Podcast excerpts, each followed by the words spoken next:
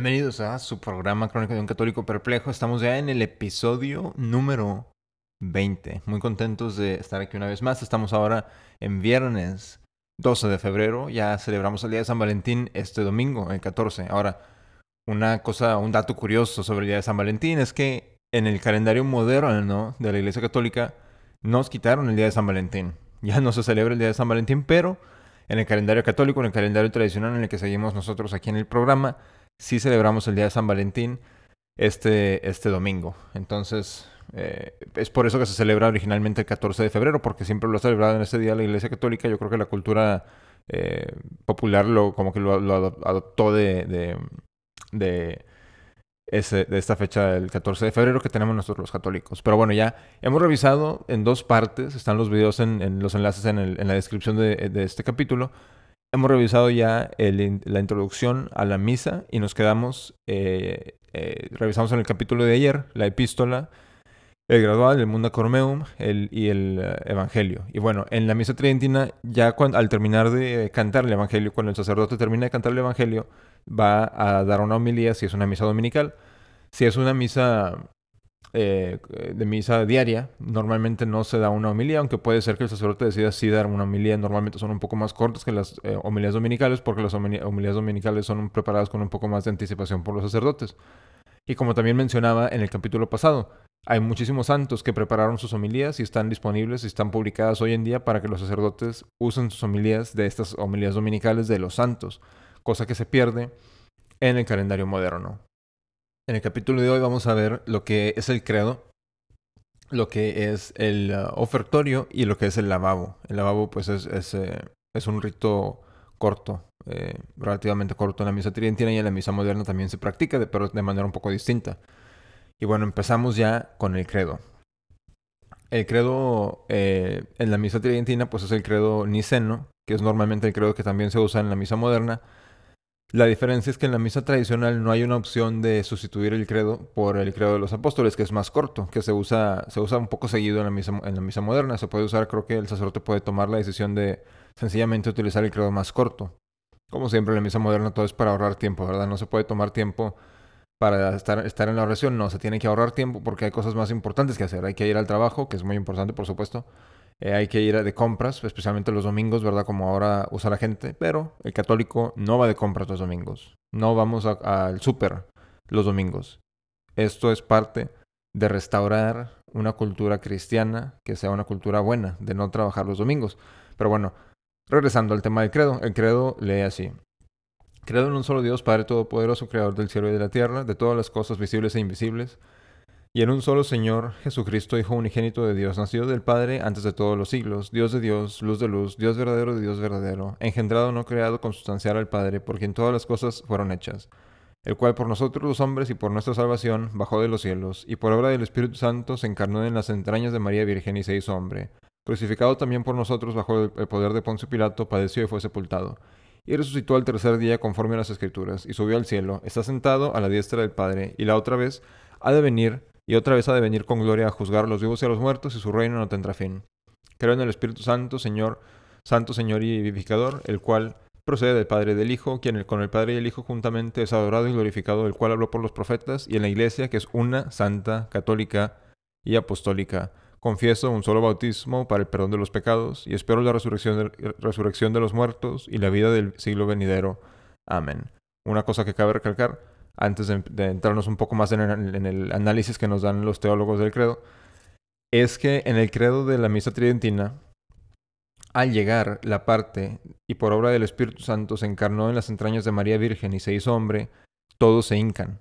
El sacerdote, en la misa cantada, el sacerdote se hinca, el solo con los monaguillos, mientras el coro está cantando el credo. Y el, el coro, al llegar a esta parte del credo de la encarnación, se hincan todos. Entonces, si usted está solamente acostumbrado a la misa nueva y va de repente a una misa tridentina, no se vaya a sacar de onda, sencillamente siga lo que está haciendo el resto de la gente, porque es una es costumbre eh, hincarse y todas las personas lo hacen porque es un, es un en, señal de reverencia a la encarnación. Tradicionalmente se hacía también en el, en el Ángelus y en todo momento en donde se recordaba la encarnación, la gente se hincaba. Entonces, cuando normalmente cuando estoy, estamos con amigos o en familia rezando el Ángelus, eh, y llegamos a, la parte de, la encarnación, todos los que estamos presentes nos hincamos. Y luego ya nos paramos y seguimos con, el resto de el ángelus.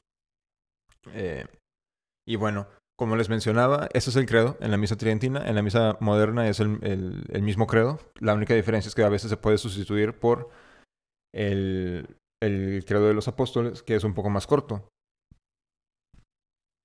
es un poco más corto, es la única diferencia. Esto, esto no, era costumbre en, las misas argentinas, en, las, todas en todo, todas las misas en las que se dice el credo, eh, o que se canta el credo, es el, es el credo de Niceno, es el credo más largo.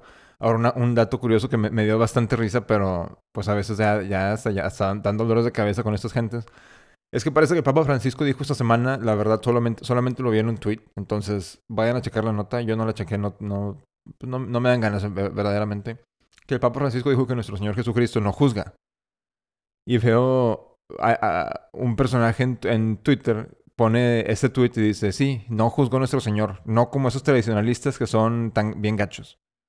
O sea, como, a ver, para empezar, el decir no juzgues es en sí juzgar, porque estás haciendo un, un... estás juzgando de que la otra persona te está juzgando o está juzgando a alguna persona. Entonces, eso en sí es juzgar. Entonces, si usted cree que las personas no debemos de juzgar nada, pues no juzgue a las personas que juzgan, ¿no? Y número dos, al momento de ir a la confesión, de recibir la absolución del sacerdote o de, estar, de tener la contrición que, que es necesaria para la validez del sacramento de la confesión, que no juzga nuestro Señor nuestras intenciones, nuestra contrición de, de, haber pecado, y que no nos juzga que nuestros pecados fueron pecados para poder darnos la, la absolución. Entonces es algo sumamente ridículo. Nuestro Señor sí juzga, y lo vemos en el credo claramente, que vendrá a juzgar a vivos y a muertos en su segunda venida. Esto, otra cosa que nos dicen es, ah, es que la misa es bueno que ahora ya esté en la, lengua de la gente porque ya la entienden. No, claramente no. Si me estás diciendo que nuestro Señor no juzga, pero en el credo en la misa a la que vas a entenderla dice que nuestro Señor va a venir a juzgar, pero dices, no, no juzga a nuestro Señor, bueno, claramente no estás entendiendo la misa. Así de simple. Si no la estás entendiendo en, tu propia lengua, en el español o en el inglés, pues bueno, vamos a hacerla en latín, ¿por qué no? ¿No? Pero bueno, claro, el latín es, el lenguaje de la iglesia, es el lenguaje tradicional de la iglesia. San Tomás de Aquino nos dice que la encarnación de Dios fue la mejor manera en la que Dios nos pudo haber redimido. Claro, porque si no, no lo hubiera dicho Dios. Pero ¿era necesario que nuestro Señor, se, que Dios se hiciera hombre? No, no era necesario, pero fue la mejor manera de redimirnos por la manera en la que habíamos caído. Adán había caído con Eva y se necesitaba un nuevo Adán para redimirnos. Y, pero como hubo un nuevo Adán, también hubo una nueva Eva, que es la, es la, Santísima Virgen María. Entonces, y por eso también vemos que en el credo se honra a la Virgen de manera increíble y también en, en, el resto del canon se honra constantemente en honor a la Virgen, en honor a la Virgen, en memoria de la Virgen, etcétera, etcétera. Siempre la Virgen se tiene presente en la Santa Misa, porque así como nuestro Señor es el nuevo Adán para que nos redime, Nuestra Señora es la nueva Eva, que también toma parte en la redención, pero solamente como parte secundaria, no como parte principal, que obviamente Cristo es, nuestro único Salvador. Pero Nuestra Señora es la madre de nuestro, único, de nuestro único Salvador, entonces es apropiado decirle, por decir, madre de toda esperanza, porque Jesucristo es nuestra toda esperanza. Entonces, eh, pero eso es algo que nos, nos dice San Tomás, que fue la menor manera de redimirnos haberse hecho hombre Dios. No era necesario, pero Dios lo quiso hacer así. Y bueno, la iglesia sin el sacrificio de la misa es impensable, nos dice Monseñor Marcel Lefebvre. Pues hay que pensar eso, tenerlo siempre en mente en la importancia del sacrificio de la misa, porque creemos en una, en una iglesia que es una, solamente una, no existen, no existen dos en las que haya salvación, aunque dentro de la una iglesia católica hay varias comunidades eclesiásticas, pero es una santa, católica y apostólica. Nuestra fe, como siempre lo recordamos aquí en el programa, nuestra fe viene derechito, directamente de los apóstoles. Lo mismo que cree un católico ortodoxo hoy en día, no el modernista, no el católico común y corriente, pero un católico ortodoxo, lo que cree hoy en día es la misma fe de los apóstoles. Los apóstoles creían en la Santa Misa, en la Inmaculada Concepción, aunque los, en, la, en la Asunción de María, aunque los protestantes nos digan que no, sabemos que nuestra fe es una santa católica y apostólica y esto no lo podemos olvidar nunca. Y bueno, esto fue ya el credo. Ahora pasamos a, lo que es personalmente mi parte favorita de la misa, que es el ofertorio. El ofertorio es mi parte favorita de la misa, claro, fuera de la, de la consagración. Pero el ofertorio es, es, algo que no se los puedo describir a menos que lo, que lo vean ustedes mismos en persona. Pero Gracias a Dios aquí tenemos el misal del que les voy a leer lo que se lee, lo que dice el sacerdote en el ofertorio. Ojo, como creo que también lo, he mencionado en los capítulos pasados, el ofertorio, la mayoría de la misa tridentina se dice en secreto. Entonces, esto no es algo, el ofertorio no es algo que lo vayan a escuchar al ir a una misa tridentina. Nunca lo van a escuchar. Siempre se dice en secreto. Y bueno, comienza el ofertorio. De esta manera el ofrecimiento, comienza con el ofrecimiento de la hostia y del cáliz. Está el Padre al centro del altar y dice eh, de manera secreta, Recibe, Padre Santo, Omnipotente y Eterno Dios, esta hostia inmaculada que yo, indigno siervo tuyo, te ofrezco a ti, mi Dios vivo y verdadero, por mis innumerables pecados, ofensas y negligencias, y por todos los circunstantes, pero también por todos los fieles cristianos, vivos y difuntos, para que nos aproveche a mí y a ellos para la vida eterna. Amén. Esto lo lee el sacerdote en medio del altar y sigue.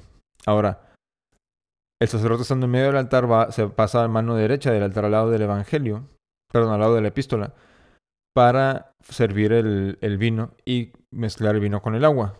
A algunos sacerdotes les gusta usar una cucharita, que es una cuchara pequeña, porque se necesita que el vino sea más que el agua. Entonces, a veces si se hace a la, y se va, puede, pudiera llegar a pasar que se eche más agua que vino y es inválida la, la, la sustancia del, vino. Entonces, el sacerdote mezcla vino y luego le echa una cucharadita pequeñitita de agua para hacer lo que hizo nuestro Señor Jesucristo. Y esto, el vino representa la divinidad de nuestro Señor Jesucristo y el agua, siendo una, una sustancia más común y corriente que el vino, representa la humanidad de nuestro Señor Jesucristo. Regresa al centro y... No, de hecho, este, esta oración la dice mientras está mezclando el vino con el agua. Dice, oh Dios que formaste maravillosamente la dignidad de la sustancia humana y que la reformaste de modo más admirable mediante el misterio de este agua y vino, haznos participar de la divinidad de quien se dignó ser partícipe de nuestra humanidad Jesucristo, tu Hijo nuestro Señor, que contigo Dios vive y reina en la unidad del Espíritu Santo por todos los siglos de los siglos. Amén. Ahora, Habiendo ya mezclado el vino con el agua, regresa al centro del altar del sacerdote y continúa. Te ofrecemos, Señor, el cáliz de salvación, rogando a tu clemencia que ascienda con olor de suavidad hasta la presencia de tu divina majestad por nuestra salvación y la de todo el mundo. Amén. Esto lo dice el sacerdote mientras está sosteniendo el, el vino por encima del altar.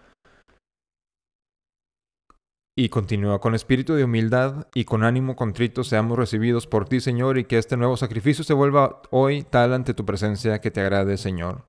Ven santificador omnipotente, eterno Dios, y bendice este sacrificio preparado a tu santo nombre. Y luego sigue la incenciación en la misa solemne.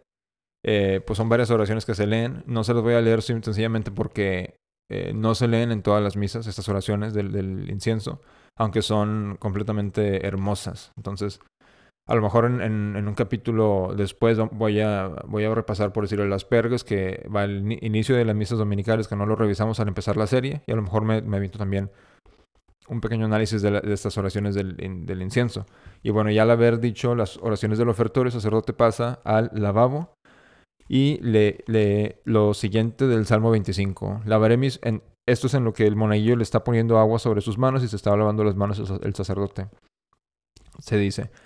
Eh, todo, esto, obviamente el ofertorio, también el lavabo, es todo en latín, por cierto. Pero bueno, seguimos. Lavaré mis manos entre los inocentes y rodearé tu altar, Señor, para oír la voz de alabanza y narrar todas sus maravillas. Señor, he amado el decoro de tu casa y el lugar de la morada de su gloria.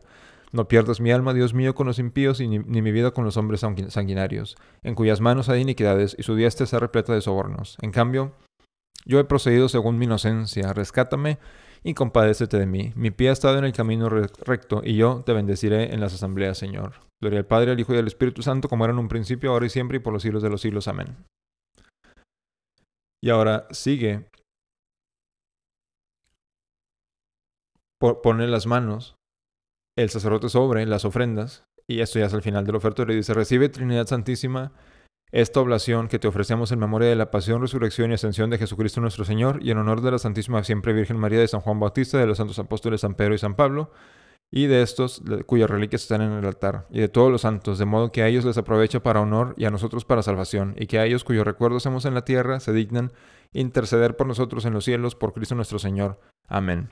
Y luego se voltea y dice en voz alta, en una misa recitada, dice, Orate fratres, y se regresa y sigue diciendo, y esta, esta oración, el orate fratres es, orad hermanos para que este sacrificio mío y vuestro sea, se vuelva aceptable ante Dios Padre Todopoderoso. Y le contestan los monaguillos, Recibe el Señor de tus manos este sacrificio en alabanza y gloria de su nombre y también para utilidad de nuestra y de toda su santa iglesia. Y bueno, ya continúan con las secretas, que es algo que veremos en el capítulo siguiente, en el capítulo de, que, le siga a este. Y bueno, este es el ofertorio de la misa tridentina, como vimos, son unas oraciones hermosísimas, eh, incomparables, pero aún más incomparables son todos los ritos que, le acompañan a estas oraciones, que como les digo, solamente se pueden ver estando pues presentes y, de hecho pues, al, inclusive al estar presente no se ven porque solamente los monaguillos las ven. Entonces yo ya he tenido la dicha de poder aprender a servir la misa y la verdad es que al ver todos los gestos que hace el sacerdote con, con la hostia, todo lo que es necesario, mi amor por la misa simplemente pues incrementó sumamente. Y bueno, ahora nos vamos a la, al ofertorio de la misa moderna. este es el ofertorio. Yo me río porque es ridículo que nos hayan quitado el ofertorio para darnos esta cosa. Que no, que no se le puede llamar ofertorio, ¿verdad? No, y ni siquiera le llaman ofertorio, para empezar, antes de que se enojen los, los nombus ortoístas. Se llama presentación y preparación de las ofrendas. Si está, si está cantando un coro, eh, se dice esto, el sacerdote lo dice de forma secreta, dice, bendito sea, Señor Dios del universo, por este pan, fruto de la tierra y del trabajo del hombre que recibimos de tu generosidad, y ahora te presentamos, él, él será para nosotros pan de vida. Y dice la gente, bendito seas por siempre, Señor. Dice, bendito sea, Señor Dios del universo, por este vino fruto de la vid y del trabajo del hombre que recibimos de tu generosidad, y ahora te presentamos, él será para nosotros bebida de salvación. Bendito seas por siempre, Señor. Y luego la invitación a la oración. Oren hermanos para que ese sacrificio mío de ustedes sea agradable a Dios Todopoderoso, Padre Todopoderoso. Y, dice la gente, el Señor reciba de tus manos este sacrificio para alabanza y gloria de su nombre, por nuestro bien y de, de toda su santa iglesia. Eso es todo. Ese es el disque ofertorio moderno. Entonces ya ven por qué cuando les digo que no podemos aceptar la misa moderna es porque nos quitan... ¿Cuántas oraciones nos quitan? El, el, el disque ofertorio moderno es que el, como el 10% del antiguo. ¿Y por qué lo quitaron? Ah, y para los que me digan, pero bueno, es que había abusos antes del concilio, etcétera, etcétera, etcétera. Bueno, a ver, vamos a aceptar una misa que fue inventada por los mismos que cometían los abusos antes del concilio. Yo digo que no. Ahora, como les menciono, el, la presentación de los, de los, eh, del ofertorio moderno elimina el antiguo. ¿Saben quién más también quiso eliminar el ofertorio de la misa católica, el que les acabo de leer? Nada más y nada menos que Martín Lutero. No le gustaba la idea de que recalcaba mucho sacerdote, el, aspecto sacerdotal del, pues, sacerdote y del sacrificio de la misa. Quería más comunidad. Y que nos da el, ofertorio nuevo, nos da precisamente eso. Entonces, al ir a la misa nueva, estamos yendo a una misa en la que Lutero muy probablemente no tendría problema de celebrar. Piensen eso bueno, también tenemos a los, a los a Lutero y al resto de los herejes antilitúrgicos que no que, se les hacía mucho. Es que hay que ahorrar tiempo. Y ahora esto, esto nos lo han dejado en la disquemisa nueva. Se le agrega también la procesión de los regalos, que fue completamente inventada, nunca había sido así. Ahora se usa para visten a una persona de indio y lo mandan a, entregar los, los disque regalos antes del ofertorio. También es una, es una ridiculez ¿Cuál es el propósito de hacer eso cuando ya se tienen los ofertorios, las ofrendas? En el altar. En la, misa tridentina sencillamente las tienen ya ahí en, el altar. No hay, razón de hacer eso. Eh, lo que nos dicen los, historiadores es que se empezó a ver el ofertorio, como el ofertorio romano, en los misales alrededor del siglo IX. Lo que, lo que yo pienso es que tiene que ser más antiguo por la siguiente razón, porque se ve un tipo de ofertorio en todos los ritos católicos latinos, del, rito latino y también en los ritos orientales. ¿A qué me refiero con esto? Es que el rito romano que tenemos hoy fue el que se codificó para uso de toda la iglesia después del concilio de Trento en, el, alrededor del año 1500. Pero antes de eso, cada diócesis tenía su propio, casi cada diócesis tenía su propio rito. Y en, en todos los ritos que yo he visto de estos, tienen su ofertorio que es muy similar, muy parecido, casi igual al, al ofertorio romano. O sea que ya tiene que ser algo que se había usado, es más, que sea más antiguo, pero sencillamente se empezó a poner en los misales oficialmente empezando el siglo IX. O sea, es un, es un rito sumamente antiguo y el, en la misa moderna no se tiene en lo absoluto. Eso es parte de la razón por, la que les digo que yo no voy a ir en mi vida a una misa moderna. Yo no quiero ir a una misa que, que Martín Lutero con la que no tendría problema. No sé si ustedes quieren ir a una misa en la que Martín Lutero no tendría ningún problema de, ir. Porque en verdad el, ofertorio nuevo no es un ofertorio, no está ofreciendo al sacerdote una víctima para ser ofrecida. Está ofreciendo una comida, una cena. Es, es, es una cena y en, verdad de la manera en que se inventó el ofertorio de la misa nueva fue que se usó una, una judía de tiempos postcristianos y se implementó. Ah, es que hay, que usar la tradición judía, pero espérate, o sea, eso no tiene ninguna sustancia en los ni siquiera en los, durante los tiempos de nuestro Señor, fue inventada después y ahora ya la tienen en la misa. y una cosa más es que, y con eso terminamos, en la misa tradicional al, el sacerdote, al terminar de decir el ofertorio sobre la hostia, sobre el pan, pone la hostia en el altar. ¿Para que es un altar? Para todos, todos se sabe. Todos sabemos esto. La definición de un altar es que se usa para ofrecer un sacrificio. Entonces se quita la hostia del plato y se pone sobre el altar. Claro, sobre ciertas preparaciones que se tienen que hacer para poder hacer eso. Pero se pone sobre el altar. En la misa nueva se deja en el plato. Entonces, mi pregunta es, mi pregunta es, ¿un sacrificio se ofrece en un plato o en un altar? Así llegamos ya al final del programa del día de hoy. Por favor, si les gustó, pónganle like, compartan, suscríbanse al canal y no se les olvide, por favor, también suscríbanse a Restoring the Faith Meeting, donde vamos a estar sacando más videos. Y por favor, recen el rosario todos los días. No es posible rezar el rosario y permanecer en pecado mortal. Háganlo, es necesario. Nos lo pidió Nuestra Señora en Fátima. Lo tenemos que hacer por ello, por ella, rezar el rosario todos los días. Con esto los dejo. Mi nombre es Alberto, viva Cristo Rey y Ave María.